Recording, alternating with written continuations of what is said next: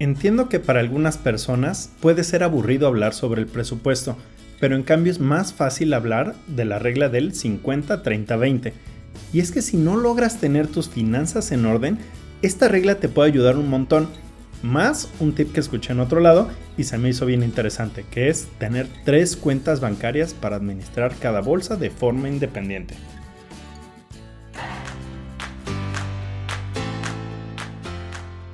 Esto es Finanzas 101, el podcast con el que te ayudaré a volverte un experto en tus finanzas personales para que así puedas mejorarlas y lograr la tan anhelada libertad financiera.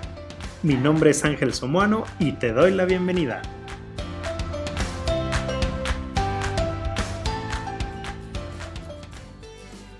Sin más preámbulo, te voy a explicar la forma correcta de llevar el 50-30-20 y con inteligencia financiera. Primero ahorro. El 20% de tu ingreso tiene que ir antes que nada al ahorro inversión. Y decir 20% es un mínimo aceptable. De aquí tendrás que destinarle a generar tu fondo de emergencia si es que no lo tienes, a tus ahorros a largo plazo como planes de retiro e inversiones a diferentes plazos. Si no tienes nada de nada, empieza por el fondo de emergencia. Luego, una vez ahorrado, vamos a pagar los gastos básicos el 50% se irá a los gastos necesarios para poder vivir día a día. Y estamos hablando de vivienda, ya sea hipoteca o renta, tus servicios, luz, agua, gas, internet, celular, suscripciones de streaming, comida, la de todos los días, gastos de salud y finalmente pagos de deudas.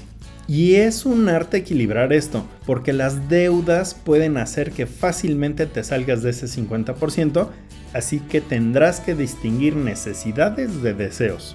Y finalmente, con el 30% que nos queda, podremos hacer esos gastos personales o tus gustitos. Recuerda que este tiene que ser máximo 30%, idealmente ve de un 20 a un 25%. Y aquí vemos los gastos como tu vestimenta, los electrónicos como celulares, videojuegos, cualquier gadget, pantallas planas, los restaurantes y salidas, diversión y vacaciones. Y si te fijas, son las cosas que nos gustan gastar, pero que no son indispensables para vivir. Y hacer uso los meses sin intereses puede ayudar mucho a este tipo de gastos, pero nuevamente hay que ser muy conscientes de lo que puedes hacer con ese dinero que te quedó a fin de mes. Fíjate cómo el enfoque lo es todo, porque si ahorras después de pagar los gastos básicos y gustitos, es probable que no te quede mucho para ahorrar si es que te queda. Y es por eso que lo ponemos primero. ¿Te acuerdas que te dije algo de las cuentas bancarias?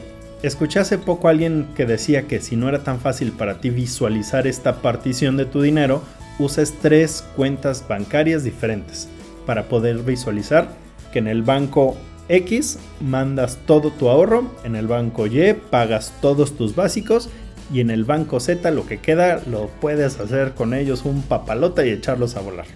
Y es que para poder lograr esto tienes que hacer un análisis y puedes llevar una libreta, alguna app o algún Excel para que te des cuenta de cuánto estás gastando ahorita y en qué. Haz tu análisis y fíjate hacia dónde se va tu dinero si después de revisarlo te das cuenta de que estás lejos, igual que en Alcohólicos Anónimos, lo primero es reconocerlo y ver qué puedes hacer para normalizar la cosa. Y en muchos casos lo que he visto es que la gente gasta mucho en los gustitos. Piensan que lo que les quede después de pagar sus gastos básicos es para quemarlo en tonterías y que pueden ahorrar más adelante. Pero se hacen hábitos terribles y empiezan a gastar de más y se endeudan y bueno, se complica la cosa. Si este es tu caso, es importantísimo sanear tus finanzas, gastar menos, pagar tus deudas y siempre ahorrar por poco que sea. El ahorro es un hábito que si no lo haces con poco, no lo podrás hacer con mucho. Gracias por tu atención. Recuerda que me encuentras en Facebook e Instagram como AsombreTMX. Saludos y hasta la próxima.